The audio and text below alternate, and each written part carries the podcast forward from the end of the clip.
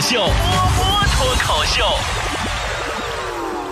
最近新买了个手机，带面部识别那个解锁那个屏幕的，让我特别不爽。有时候吧，解锁失败，告诉我人脸匹配不成功，这我还能接受。有时候说未检测到人脸，你说这是不是有点过分了？于是乎，我就陷入了一个人生终极问题当中，我不能自拔，就是我是不是人？不是不是，我到底是个什么样的人？哎呀，好想去算命呀！就是可以把我一眼看穿的那一种，最好是直视着我的眼睛对我说：“别努力了，你命中注定是个 loser。你喜欢的人注定不喜欢你，你的事业注定一塌糊涂，你注定贫困潦倒、孤独终生。然后我就可以开开心心的咵往那一躺，放弃一切努力，永远不再辛苦，虚度光阴。想想都觉得好爽。跟你们说个真事儿哈，有一天呐，我闲着没事儿。我寻思，我从小到大我还没做过足疗呢，我就找了一家足疗店，我看着挺正规的。我进了门，前台一个大姐没等我说完话呢，上来就说：“不招了，不招人了，不招人了，赶紧走吧，走吧，走吧。”就我看上去那么像，嗯。今天我就给你们揭露一个真实的波儿姐，笑啥？你们有没有发现这个世界上有一种人？他表面上说着要早睡，却还是蜷缩在被窝里边黑着眼圈玩手机；表面上说着要减肥，却还是沙拉当晚饭，又饿了点夜宵、小龙虾；表面上说着要放手，却还是偷偷的翻阅关于前任的痕迹；表面上说过不在意，却还是委屈到泪水流在深夜里。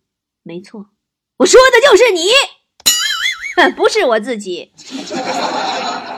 我怎么能是那种委屈流泪在深夜里的呢？我都是大白天嗷嗷哭的人。真的，我是一个很乐观的人。凡事嘛，你要往好了想，对吧？你虽然王思聪的一万块没有抽中你，但是老师上课提问抽中你了呀。啊，领导临时加班抽中你了呀。还有朋友聚餐结账，不都抽中你了吗？曾经我想做个有钱人，我也一直在为之努力着。我今天我扫了一眼二零一八胡润百富榜，没有我。虽然我没能上榜，但是这么多年来的打拼，终究还是换来了丰硕的成果。截止今天，我的资产仅仅比马云少了一个亿，他两千七百亿，我两千七。曾经我也想暴富，但是夜晚没有。曾经我也想暴富，我今天我路过彩票中心，我很想进去买一张彩票，然后我就开始幻想啊，我中了五百万我会怎么样？我想我可以买一套大房子，买一辆好车，然后会找一个疼我、爱我、对我百依百顺的老公，因为我有钱呢。然后啊，还会有好多小奶狗都喜欢我。然后我很有可能禁不住诱惑，我就出轨了。出轨，我家庭就破裂了。我想到这儿，我果断放弃了，不能买呀，这彩票啊。好多人都说啊，说波儿姐真是个大爱的人呐。其实我跟你说，是的，这是天性，你知道吗？我小的时候就很有奉献精神。我记得小学的时候，我们班组织那个野餐，你们去过吗？那种班级组织的野餐，老师呢要求大家呢。带上锅碗瓢盆、米饭、油盐什么什么的，然后每个人都分，你带锅，你带米，你带油，你带盐，你带菜啥的。完，老师叫我带点肉。我回家，我一看，我们家就那一小疙瘩肉了。我一合计，这么一点肉，那不能够全班吃的呀。所以第二天，我把我家的猪赶到了学校，吃吧，皮卡丘们。我是一个特别喜欢买书的人，真的，我喜欢买书，但从来不读。真的，不要因为买了很多书没有读而产生那种就是负罪感。真的，正是这些买了没有读的书，它让很多的书店都活下来了呀。嗯，买书读了是读书人，买书不读是慈善家，都好。我是一个很有文采的人呢，真的。记得上初中的时候，我们老师出了个半命题作文，什么什么压力或者压力什么什么，大家呢都写了成长的压力呀、考试的压力呀，或者是压力下的我们呐，啊，反正就是云云吧。唯独我，真的我这个旷世奇才呀，我写了一篇说明文，叫压力锅。后来那年期末考试啊，我妈语重心长的对我说：“孩子，考试啊，放松好好考啊，考不好没关系，我和你爸还年轻，不要你，我们还能生。”长大以后发现呢，长大以后 我没有，就长大以后发现成年人真的是很悲催。想赚钱的没有钱，想休假的没有假，想死的只能活着，想活的哎反而死了。你这 这，我得知啊，我一个朋友努力了很久，最终还是失败了的时候，我不禁感慨：真的，幸亏我没努力，不然这个倒霉鬼就是我。我越长大越喜欢听陌生的长辈和那些小商小贩啊、服务员啊喊我同学呀或者丫头啊，哦，听好开心呢。我觉得这些称呼啊都比那什么美女呀要可爱的多。偶尔呢还会听到几声小朋友啊，我靠，我听得我都感动的想哭。啊，真的，我也才二十岁，公岁而已嘛。长大以后，我才发现呢，快乐就像一个腼腆的小孩儿，他来找你的时候呢，你不开门，过一会儿他就走了，下一次啊，不知道是什么时候来。但烦恼呢，就像我们小孩，小孩他，他二老姑，这老姑啊，他来找你的时候你不开门啊，他就搬个椅子坐你家门口等你，还会叫上自己那些姐姐妹妹来一起等你。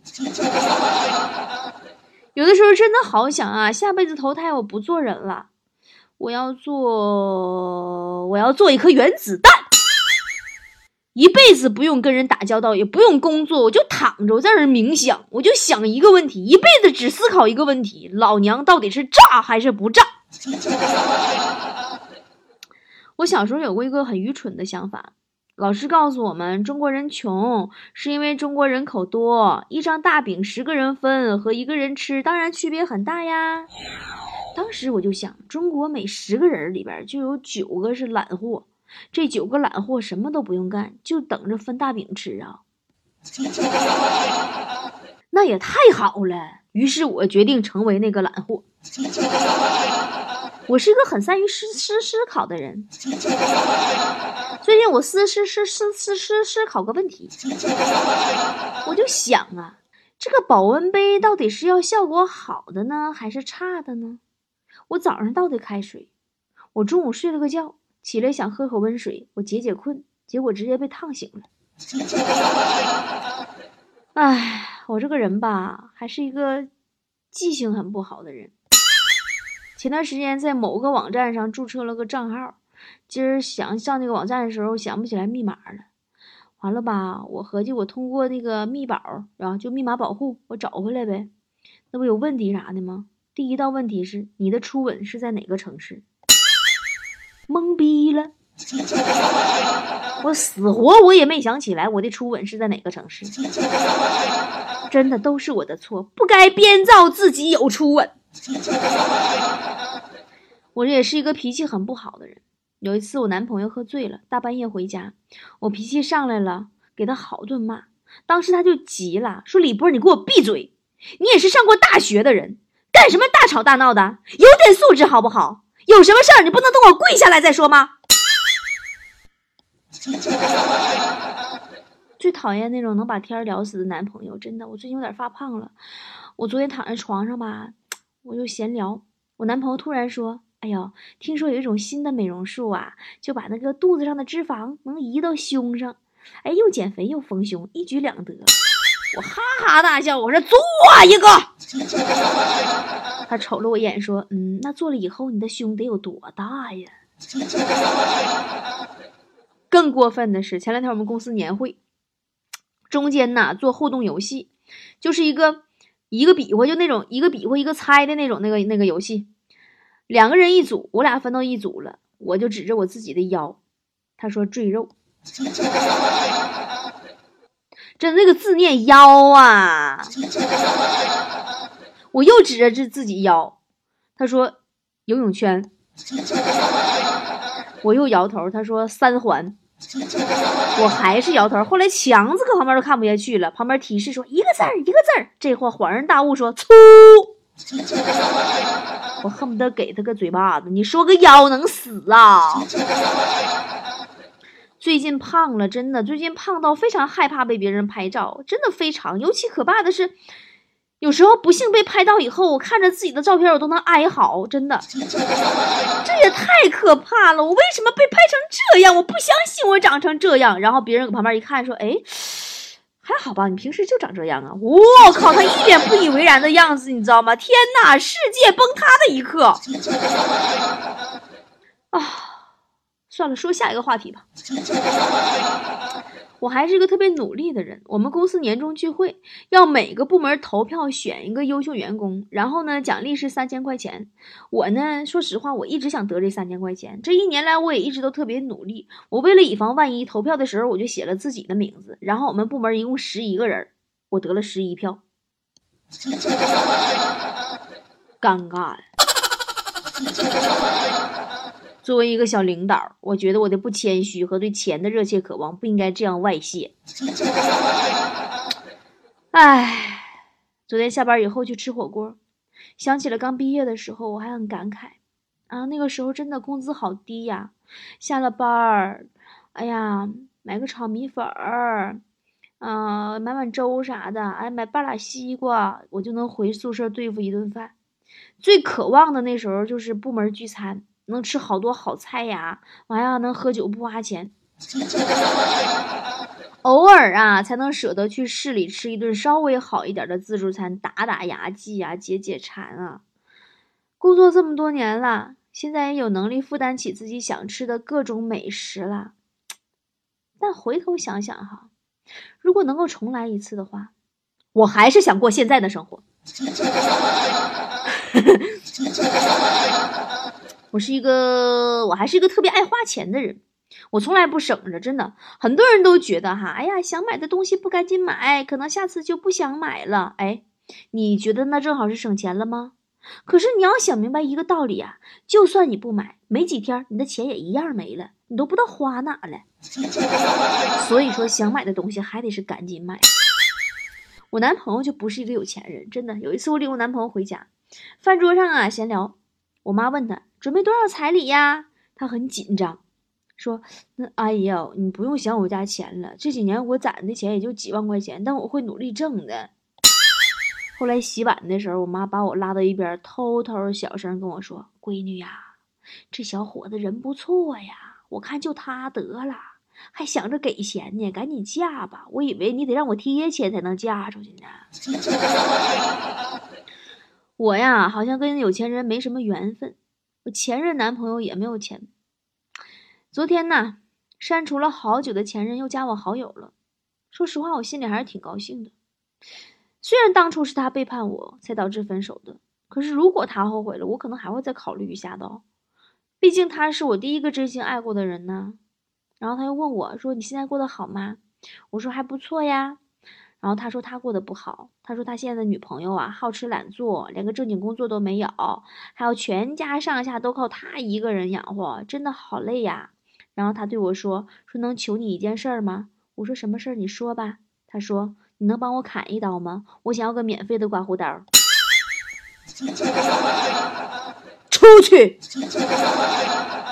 从这件事情上悟出了一个道理，就是那些穿之无味、弃之可惜的衣服。再也没有穿过，整理电脑的时候舍不得删掉的文件，最后再也没有打开过。所以我现在我学会果断了，反正早丢弃晚丢弃，最后还要是丢弃嘛，还不如一开始就丢弃来的清爽。对感情也是如此呀。啊，你觉得我是不是很正能量呀？现在我和我的团队呀，每天都满满的正能量。最近不是有好多投资人看好了《资本论》吗？今天一大早上呢，我开车出去见投资人，出门的时候呢，发现车钥匙下边啊压了一张小纸条，写着“加油，老板”。瞬间觉得好有温度啊！我当时我都泪奔了。我心想，我一定会努力的，我一定会承载着每一个人的期望，把《资本论》做得更强大。然后车开了十五分钟，没油了，妈蛋！加油吧！我就是这样一个并不完美的普通人，我也会健忘啊，我也会做错事呀，我也会懵逼哈哈的，有时候也会出丑，睡不好觉的时候脸上也会起痘痘。我喝酒喝多了也会吹牛逼，然后吐成个傻逼。我也会被坑、被骗、被涮呐。去年的这个时候，我在我身上发生一件真实的事儿啊，我经不起诱惑，真的，我把我的钱啊都投进了一个理财软件里面。后来有一天呢，我突然发现 APP 登录不上了，我就疯狂的联系那个客服，最终还是联系上了。我赶紧问，我说你们平台跑路了吗？客服说：“是的，这位女士，请问还有什么可以帮助您的吗？” 啊，当时那个理财软件啊，还是喜马拉雅那个广告部分配给我的广告。我合计单位给的客户那肯定靠谱啊，没想到最后我和几个相信我节目里的广告的菠菜就都被坑了。这件事情我到现在都耿耿于怀。你说又不能跟公司说闹翻了就不干了，对吧？因为那样有好多粉丝就会找不到我了，于是乎呢，我才萌生了一个要自己去做一个社交电商平台的想法。我为什么要干呢？我要亲自带着那些相信我的菠菜，实实在在的去无风险的赚钱。一转眼啊，七个月的时间过去了，我的上半年目标呢，早就已经实现了。资本论现在已经做到了二十万会员了，月销售额呢，也早就破了两千万了。我靠，两千万，我挣那么多钱，这个数字，这个数字呢，在全国来说，其实一个新起步半年多的社交电商平台是数一数二的啦。但是呢，这世界上的事儿啊，真的是很难两全。作为一个品牌的创始人，作为一个企业的老板，初创阶段，我需要投入百分之百甚至百分之一千的精力在上面。而作为一个脱口秀演员，一个主持人，我就无法跟以前一样的精力来做节目了。我心里这个愧疚呀！眼瞅着年底了，新的二零一九就要来了。资本论呢，已经从一个小婴儿到蹒跚学步，到马不停蹄的奔跑，我也终于可以歇口气儿啊，谢谢了。我把自己关在家里边，我问自己一个问题，就是波波有理到现在开播呀，已经第五个年头了。我到底要给我的粉丝们一个什么样的节目？我的粉丝们到底喜欢我给到他们一个什么样的节目？于是呢，大伙儿看到了，前些天呢，在我的公众号上发出了一份问卷调查。我发现啊，你们喜欢我的有几点：第一，搞笑的段子；第二，脱口秀演出；第三，我对生活的态度和对事情的观点；第四，你们还喜欢跟我一起去旅行。你看你们要的多多。不过 OK 啊，我满足你呀。于是乎呢，我带领波波有理整个节目组、音频团队、视频团队、策划团队一起为大家送上了一份大礼。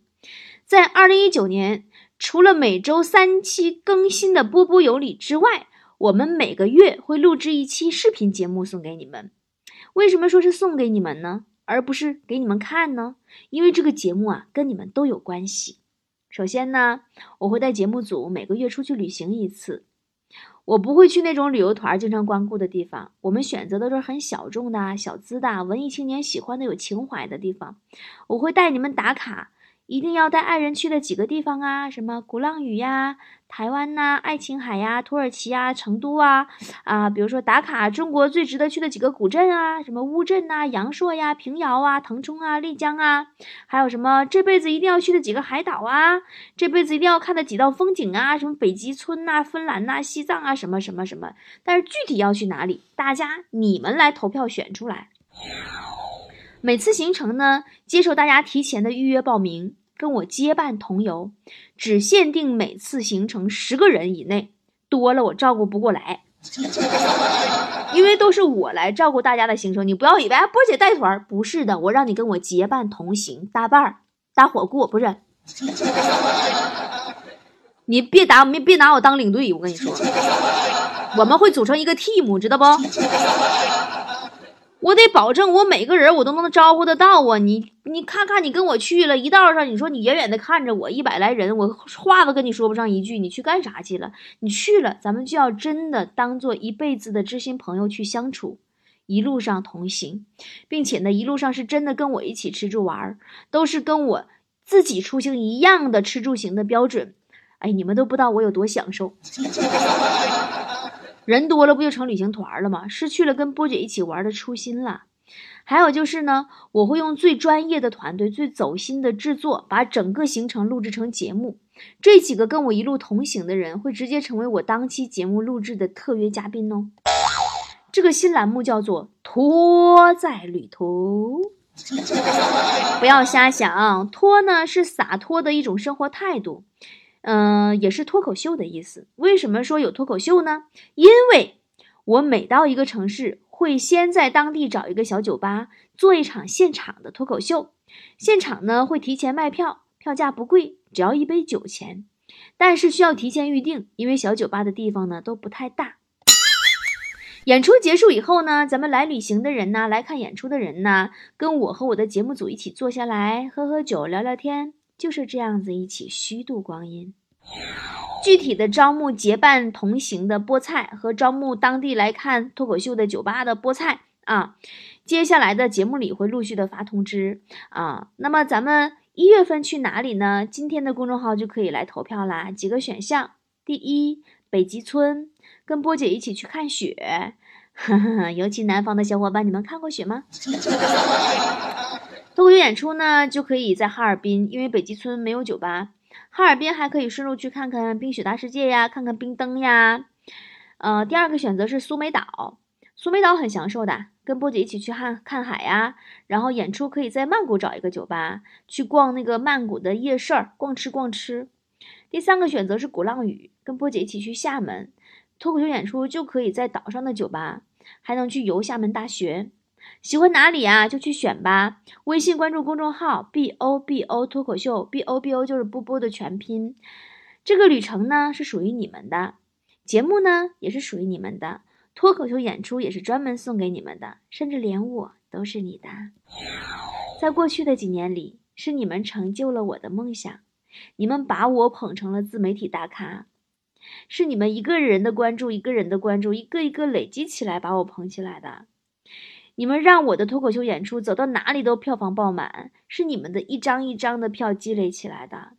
我开客栈，你们就去住；我卖面膜，你就使劲敷；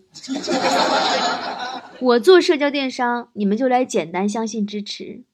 就算我节目不定期抽风更新，你们也不离不弃。如果没有你们这么稀罕我呀，我哪有钱出来做这种赔钱的、只为情怀旅行的节目呀？所以说，说明一个什么道理，你知道吗？说明这人呐，真要情怀之前呐，请先赚足钞票，要不然就别闹。穷的饭都吃不上了，还天天喊着要情怀，老天爷只会当众踹你个腚根脚。我给自己呢定了三个目标，嗯，今年的新的一年，这个二零一九年呢，就是回报的一年。第一，回报给你们我的节目，我的脱口秀演出，我亲自带你们旅行，带着你们去发现这个世界的美。第二，我给我的《资本论》定了个目标，我要教会那些渴望赚钱的、渴望改变自己人生的电商小白赚钱。半年内，我要让一千个人月入过万。第三，在过去的五年里。我们一对一资助了两千多名贫困山区的小学生，五百多名初中生、高中生，八十多名大学生。在二零一九年里，我会继续再去到以前没有去过的山区，继续一对一资助最少五个村子。我会认认真真的圆上我吹过的每一个牛逼。那么，你呢？又到年终岁尾啦，开始总结自己的过往人生和计划下一步的时候。你想好了吗？可以把你的新年目标写在我的留言区里让我跟你一起加油。感恩你们如此偏爱并不完美的我。二零一八有你真好。二零一九我们继续。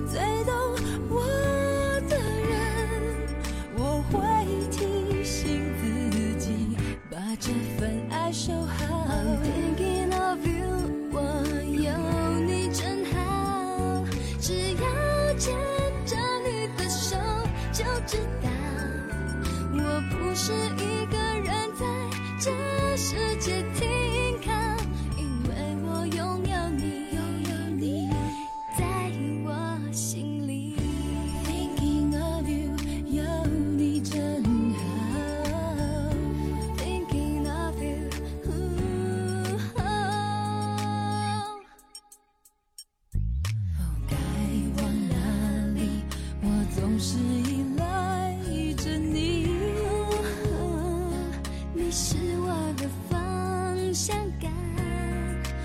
哦耶我可以确定你会带着我朝对的方向前进。